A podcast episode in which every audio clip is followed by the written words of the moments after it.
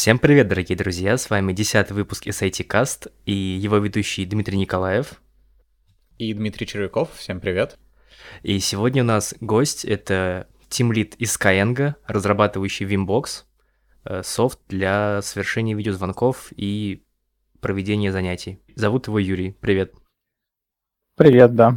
Ну, как и сказали, я тимлид команды Vimbox, и да, мы занимаемся разработкой классной платформы для проведения онлайн-занятий. Это не только видеосвязь, это еще и там всякие онлайн-упражнения и куча-куча всяких инструментов, которые помогают учить язык, ну, и многие другие вещи. Для тех, кто не знает, э, на Skyeng занятия проходят э, на их специальной платформе Vimbox. Это практически как Skype, то есть вы созваниваетесь по видео с учителем, но у него чуть больше развязаны руки и чуть больше возможностей. Юрий, расскажи нам, пожалуйста, что такое Vimbox? А, да, Vimbox изначально был платформой совершенно другой, не такой, как Skype, а, потому что в нем вообще не было видеосвязи, и а, основной его задачей было дать учителю и ученику как бы работать в одном месте. То есть как только ученик у себя что-то написал, выбрал какой-то ответ, учитель это тут же видит, может ему помочь. А, учитель там знает правильный ответ, платформа также ему подсказывает.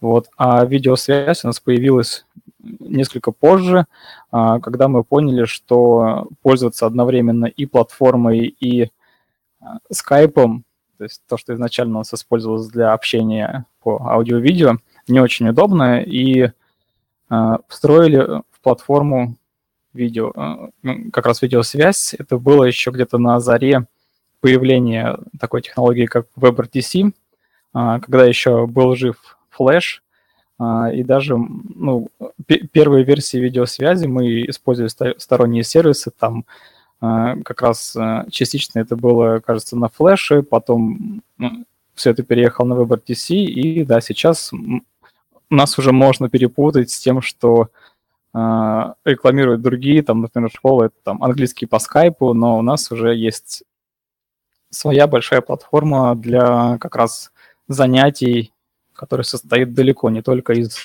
видео-аудиосвязи. Ну да, там у вас можно проводить тесты, преподаватель может скидывать какие-то материалы, тоже делать пометки, заметки. Это здорово, потому что я проходил несколько уроков и да, я удивился, насколько больше возможностей для проведения онлайн-занятий, нежели ну, просто по видео, там, с тетрадкой около ноутбука. И э, возвращаясь, опять же, к Вимбоксу, ты уже начал рассказывать о каких-то технологиях, которые вы используете у себя внутри. А можешь подробнее рассказать, э, если это возможно, о том, как он работает и что в нем особенно крутого может быть? А, да, давайте расскажу. А, на самом деле, по большей части это обычное веб-приложение, то есть а, JavaScript, код на фронтенде, PHP на бэкенде. А, вот с, мы используем, точнее, мы не используем никаких, каких-то там крутых э, микросервисных подходов, которые сейчас очень модные. А, мы разрабатываем, ну, скорее подходим от решения бизнес-проблем, и каждый наш бэкэнд-сервис, а, он решает какую-то свою задачку, да, но мы пока не можем сказать, что это прям микросервисы. А, на фронтенде мы используем Angular. А, когда-то мы использовали другие технологии, как, ну, точнее, AngularJS, потом мы перешли на новую версию. Вот, то есть мы стараемся в плане фронтенда очень быстро развиваться и очень следим за всем, что, что новое появляется в этой области. И все, что применимо, мы стараемся как можно быстрее к себе принести. Ну, конечно, при условии, что это а, решает какие-то наши проблемы. Ты сказал, что вы используете Angular. А почему именно он, а не хайповый React, например? А, ну, по большей части, наверное, потому что действительно React очень хайповый, а, но на самом деле вот современные фреймворки не имеют между собой какой-то значимой разницы, ну, в том плане, неважно, на чем писать крутые приложения, там, на Angular, React или Vue.js, это скорее вопрос того, что вам больше нравится, да, как, какой из фреймворков ближе к сердцу, если так проще выразиться. Вот, но наше решение было основано, наверное, больше на исторических таких фактах, то есть из-за того, что когда-то давно был AngularJS, и для своего времени он опережал ну, всех своих конкурентов, да, у него там была революционная технология двухстороннего биндинга, которая на то время позволяла очень быстро писать приложения, и как раз так как Skyeng — это стартап, на тот момент это позволило очень быстро выстрелить и войти на рынок. Вот. Ну а потом впоследствии мы не хотели уже кардинально что-то менять. У нас уже было большое приложение, и возможность как-то плавно обновиться была как раз только в том, чтобы перейти на Angular. Но при этом мы сейчас, а, имея специалистов с опытом на других фреймворках, все равно не, не жалеем об этом выборе и не планируем какой-то переход на другой фреймворк. А, ну, мы поговорили немного о технологиях, и давай, наверное, э, то, с чем ты больше всего работаешь, это люди. Расскажи немножко про свою команду. Ваша команда сосредоточена в каком-то одном месте, либо у вас какая-то распределенная а, команда, и вы разбросаны по всему миру? Да, это одна из, наверное, гл- главных фишек нашей компании, один из классных вопросов, который я ожидал. К сожалению, почему-то сейчас в России, да, может быть, даже и в мире, программистов заставляют работать в офисе. Вот. Еще хуже, когда их заставляют работать в какие-то определенные часы, там, с 9 до 6. А, у нас все совсем не так. Наша команда в основном распределенная. А, но в Skyeng вообще много разных команд. Я расскажу про то, как устроена именно команда Vimbox. А, мы все а, находимся в разных даже часовых поясах. Кто-то живет там в Владивостоке, кто-то в центральной части. Сам я живу в Тамбове, это недалеко от Москвы. Кто-то живет на Украине. То есть мы сильно, сильно разбросаны, и наш основной подход к работе, мы работаем, а, когда хотим, а, за исключением каких-то обязательных встреч командных, когда нам нужно собраться вместе и что-то обсудить, а, засинкать наше там текущее положение и ну, решить какие-то важные вопросы. Давайте расскажу про то, из кого состоит наша команда. Что, да, это, что это за люди и то есть почему, почему мы их взяли? А, когда-то давным-давно, опять же, во времена стартапов, было трудно нанять программистов в Москве, потому что это было дорого ну, для стартапа. Но сейчас я рассказываю не свою историю, сейчас я рассказываю историю компании, как она развивалась. Вот. И э, тогда было принято решение, что а, компании нужны фуллстейки, то есть те ребята, которые могут написать и бэкэнд, и фронтенд, ну, то есть э, по, по факту нужны были люди, которые могут решать бизнес-проблему какую-то целиком. То есть взять ее на себя и довести ее до продакшена. А, очень долгое время это работало только так, а в последнее время мы столкнулись с тем, что рынок немножко, ну, точнее, рынок труда э, немно, немножко просел в плане фоллстеков. Кажется, мы наняли их очень много, и э, нам стало не хватать, и в последнее время мы нанимаем еще и чистых фронтендеров, и даже один бэкендер в команде у нас появился. Вот. А, то есть сейчас мы, несмотря на то, что уже пытаемся как-то адаптироваться под рынок, да, все равно у нас одна из ценностей э, нашей команды состоит в том, чтобы люди могли полностью решить какую-то задачу, то есть взять на себя ответственность. Вот, при, при, то есть когда к нам приходит бизнес и говорит, что вот нам, у нас вот такая-то проблема, давайте ее как-то решим, э, чтобы не было долгих каких-то переговоров, э, решений, кто это будет делать, борьба за ресурсы компании, да, когда там э, кто-то где-то э, с кем-то договаривается о том, какую задачу мы в каком приоритете делаем.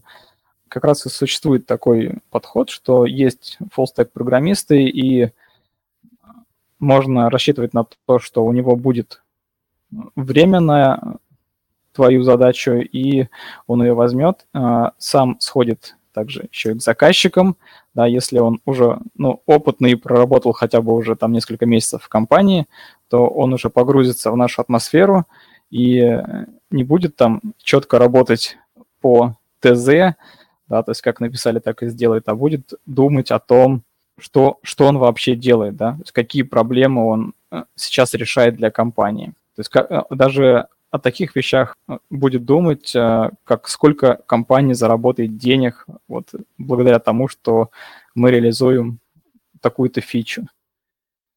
То есть мы, мы стараемся нанимать людей, которые а, не просто хорошие программисты, да, которые там знают какой-то язык, э, имеют опыт с фреймворком.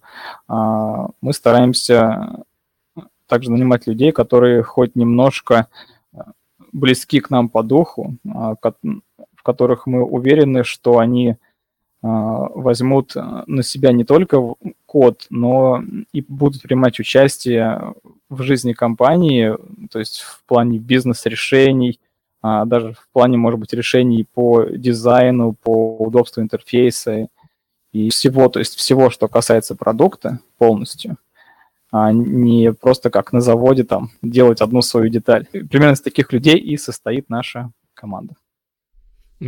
И ты сказал такую фразу, что бизнес приходит.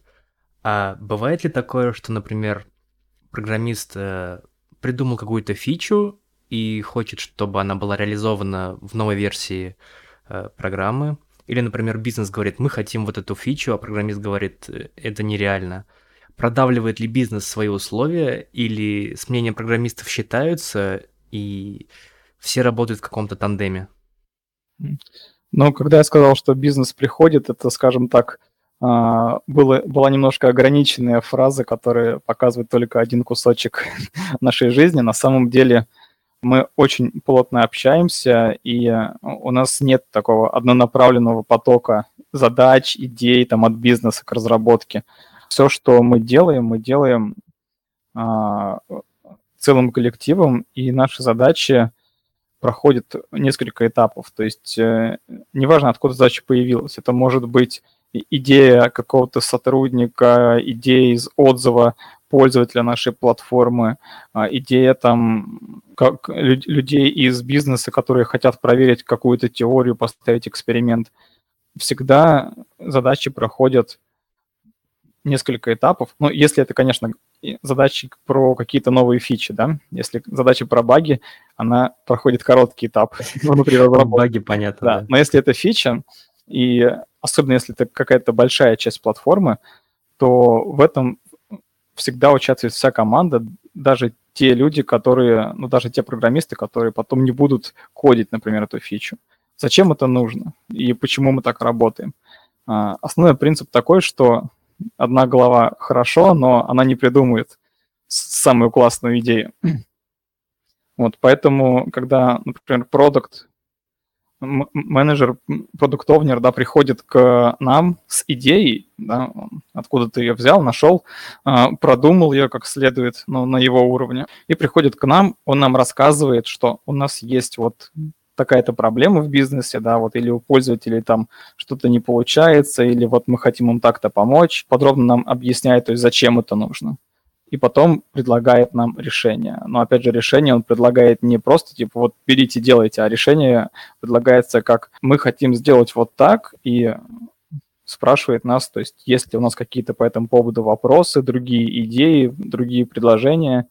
Вот. И очень часто оказывается так, что мы, ну если не в корне меняем решение, да, такое редко бывает, все-таки продукты, они тоже не, не с улицы пришли, вот, обычно выдают очень классное решение, но мы все равно предлагаем кучу идей, предлагаем альтернативные решения, которые, может быть, более там дешевые, да, позволят быстрее проверить какую-то теорию, или более удобные с точки зрения пользовательского интерфейса. Вот, то есть это может влиять на э, конечный продукт. Затем, когда вот этот этап пройден, задачка у нас приходит э, к дизайнеру. Дизайнер рисует, э, то есть как он это понял, и опять же приходит на встречу с программистами, э, со всей командой и показывает нам, что получилось. Особенно если это, опять же, что-то большое, большой кусок интерфейса а, или какие-то, ну, что-то спорное, да, например, в мобильной разработке очень часто бывают спорные моменты, когда мы какую-то нашу фичу, ну, не знаем, как, как вот правильно сделать, да, то есть есть несколько вариантов, они все, может быть, не очень удобные, вот, мы хотим найти либо лучшую идею, либо а, хотя бы не очень плохую. И вот дизайнер к нам приходит, он нам рассказывает, рассказывает, опять же, почему он так это сделал. И тут мы тоже начинаем ему ну, что-то советовать, говорить, что вот так будет неудобно, вот так-то сделать лучше. Например, там в мобильное приложение добавить свайпы вместо там кнопочек, потому что это современный мир, и сейчас все так делают. Вот. А дизайнер, например, ну почему-то об этом не подумал, да, ну, потому что, как я уже сказал, одна голова способна продумать кучу идей, но это не значит, что один человек найдет самое лучшее решение. Ну, это то, что касается такого а, бизнес-части задачи. Ну, давайте я еще расскажу один этап, а, который, скажем так, в других компаниях его часто не бывает, о том, что происходит тогда, когда задачка приходит в разработку. То есть вот мы всей командой договорились, да, как мы будем делать, что, как мы решим эту бизнес-проблему, будем ли мы ее вообще решать, может быть, мы там вообще эту задачку откинули, никому она не нужна. А, вот после вот этого этапа задачка приходит на так называемое тех-ревью. А, ну, то есть обсуждение, обсуждение, которое мы делаем до того, как писать код. Но я уверен, что все, все слышали про так, такую штуку, как код-ревью, да? Ну да. Там кучу компаний их применяют, да? У код-ревью есть одна такая фатальная проблема. Поясню на маленьком примере. Вот пришел программист, ему дали задачу, сказали вот так, так там ее как-то реши. Он пришел, написал код, а, написал там каких-то там три огромных класса новых, применил там слой а, каких-то абстракций, декораторов накидал, а, задачу решил, отправляет ее на код-ревью, ревьюер смотрит на эти там 300 плюс изменений в, строк, в строках кода, чешет репу и пишет, э, говорит, а вот ты вот два класса написал, а у нас они точно такие же есть, да, а вот третий класс, который ты написал, ты его как-то слишком общий написал, да, ты там потратил три дня, мол, зачем, если там текущая задачка, это вообще эксперимент, и э, можно было какой-то костыль поставить. В итоге исполнитель, который, который писал вот этот весь код, он же классный программист. Он пришел к нам сеньором, пишет классный код, действительно, да, у него все классно с точки зрения архитектуры. А, но приходится весь этот код выкидывать, потому что он дублирует существующий или вообще не нужен. Поэтому у нас есть этап тех ревью, когда мы обсуждаем заранее, до того, как писать код. То есть мы а, в Slack постим список задач, ну, почти каждый день новых каких-то, да, а, люди, которым интересно поучаствовать в этой задачке, даже если не писать ее, то просто в обсуждении. Или кто может быть полезен, да, кто-то, может быть, а, писал код, который э, как-то связан с новой фичей. Вот они все подписываются на эту задачку, потом мы э, встречаемся кома- э, мини-командой из тех, кто подписался. Ну, обычно это 4 человека, там плюс-минус 2 и быстренько обсуждаем, как именно мы будем решать. Не просто, ну, то есть с точки зрения бизнеса, да, мы уже все обсудили, а вот с технической точки зрения мы хотим понять, например, есть ли у нас уже код, который делает что-то подобное, есть ли у нас какой-то сервис, который хранит нужные нам данные. Потом, когда мы все это обсудим, мы четко записываем решение техническое уже. То есть мы записываем ну, грубо говоря, все, что нужно для того, чтобы человек сел и не прокрастинировал, не думал там, как же мне сейчас вот а, так написать или так написать, а чтобы а, уже можно было сесть и спокойно по пунктам брать и писать код. Ну, я как понимаю, это лишь одна из проблем, которая у вас появляется, но и она не специфична именно для распределенных команд. А, на наших конференциях GrindConf мы уже обсуждали а, работу а, удаленно, либо в распределенных командах, и нашли там немало минусов в этом подходе. Какие, ну или какие бы ты назвал главные минусы в этом, и как вы их решаете? Если честно, то я уже больше, наверное, четырех лет работаю удаленно, и ну, спрашивать у меня про минусы, это, наверное, ну, не знаю, как, как, как спрашивать у, у каких-нибудь религиозных людей, в чем там минусы их религии, да, я сейчас, наверное, плохо буду на это отвечать какими-то банальными вещами. А, ну, да, я то, тоже бывает какие-то смотрю выступления, конференции там про минусы удаленной работы, и, и честно говоря, я на это смотрю все как-то так. Ну, разве это проблема по сравнению с тем, что нужно утром вставать и ехать в офис через пробки? Хорошо, тогда давай пройдемся по главным плюсам, чтобы э, все наши слушатели, слушатели тоже захотели э, попасть в команду Skyeng, либо найти какую-нибудь другую тоже распределенную команду. Да, ну самый главный плюс это, конечно же, такая свобода планирования своего времени. По крайней мере, для меня это так. А, то есть я могу начать работать не в 9 утра, а, например, в 11, когда у нас начинается там daily митинг. А, я могу уйти с работы пораньше, ни у кого не отпрашиваясь и там не делая такой неудобный вид, что как же так я сегодня уйду пораньше. Да, я знаю, что у меня есть а, инструмент для ведения ворклогов, где я отмечаю, да, сколько я проработал сегодня, там, сколько вчера, и то есть я сам контролирую, сколько я вообще времени трачу на работу в месяц. Второй плюс – это то, что я могу быть на своей работе полностью сосредоточен. То есть я знаю, что ко мне а, не подбежит коллега с какой-то срочной задачей там, да, или еще с каким-то там вопросом.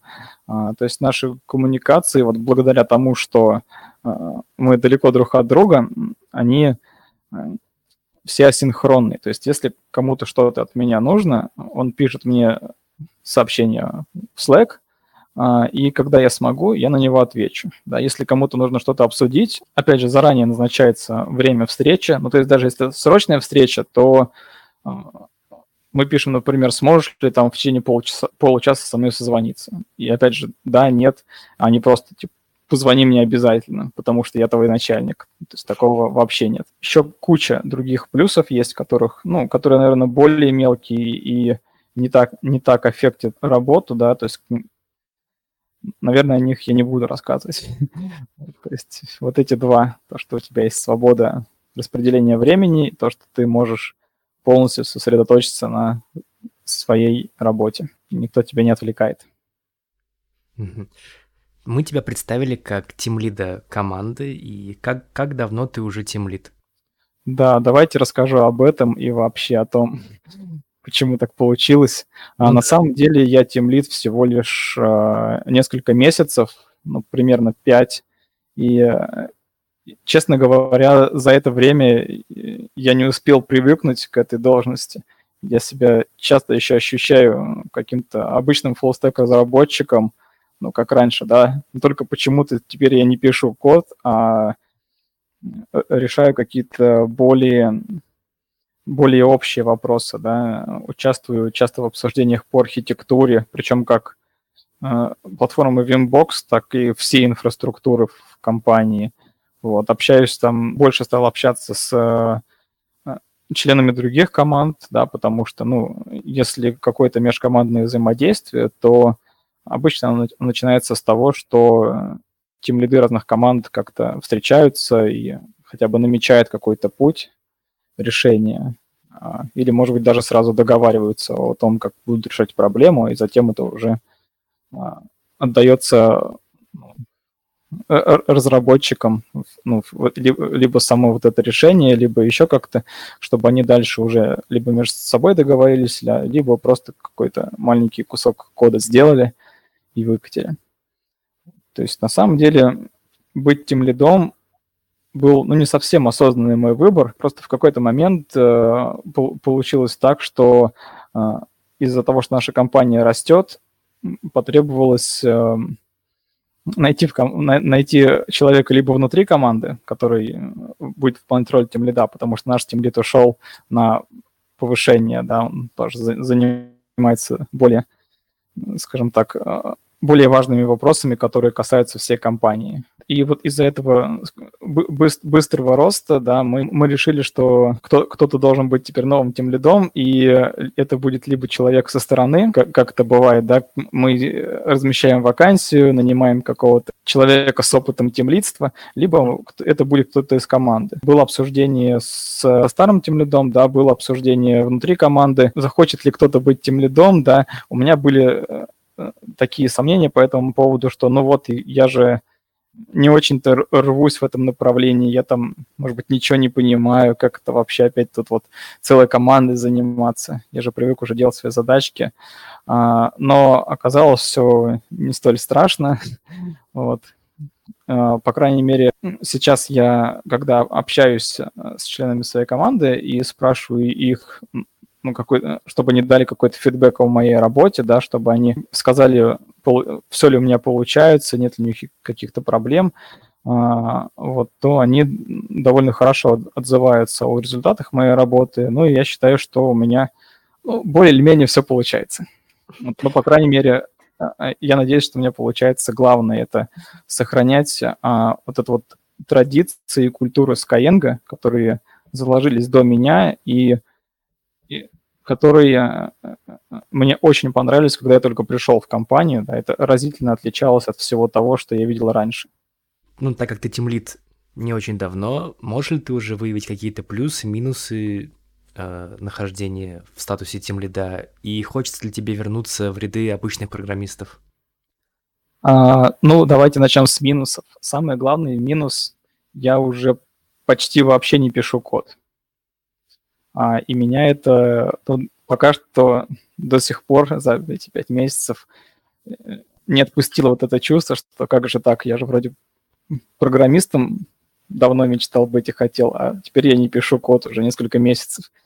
А, и время от времени я так, нет-нет, да возьму какую-нибудь задачку, чтобы немножко, хоть немножко прикоснуться к этому, опять пописать код. Но, с другой стороны, есть куча плюсов. Куча плюсов – это то, что я сейчас э, гораздо сильнее влияю на продукт. То есть э, не потому, что у меня есть какая-то власть, да, а просто потому, что ну, мой голос стал весомее, да, я общаюсь э, с многими людьми из других команд, и, то есть невозможно, например, 100 человек, чтобы каждый друг с другом пообщался, да, поэтому всегда есть какая-то иерархия, и когда вот у тебя есть не 100 человек, а 10 тем лидов, а, да, их между собой подружить гораздо легче, да, сделать так, чтобы они пообщались и приняли какие-то решения.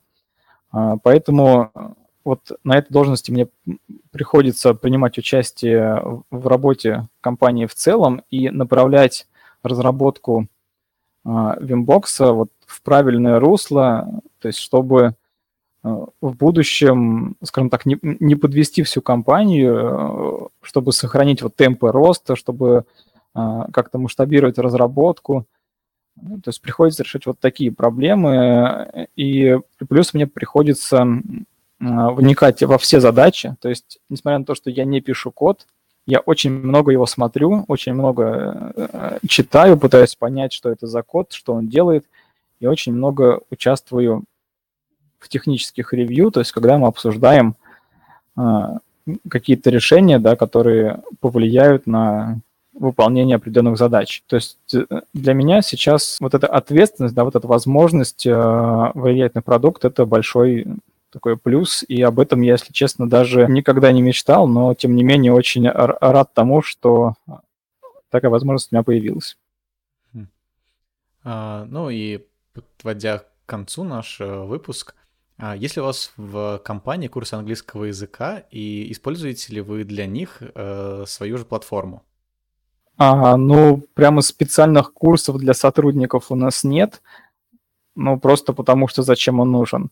А, но зато у нас есть скидка в 50% э, на обучение для сотрудников. То есть мы можем, те, кто хочет учить английский, да, может, может купить уроки и то есть по цене в два раза ниже, чем остальные люди. Вот. Ну и плюс еще для друзей, друзей программистов и сотрудников нашей компании тоже эта скидка действует, но только для одного, к сожалению. Ну и что бы ты пожелал напоследок нашим слушателям, как тимлид и как человек, работающий в компании, занимающейся обучением английскому языку. Так, что же, что же пожелать такого, чтобы всем понравилось? Не бойтесь совершать какие-то серьезные поступки, не бойтесь идти вверх по карьерной лестнице. Вот. И переходите на удаленную разработку. Спасибо. Это был Юрий, тимлид э, из компании Skyeng. Спасибо тебе, что уделил нам время. Спасибо вам, что разрешили мне поговорить с вами. С вами был Дмитрий Николаев. И Дмитрий Червяков. Всем пока-пока. Пока-пока.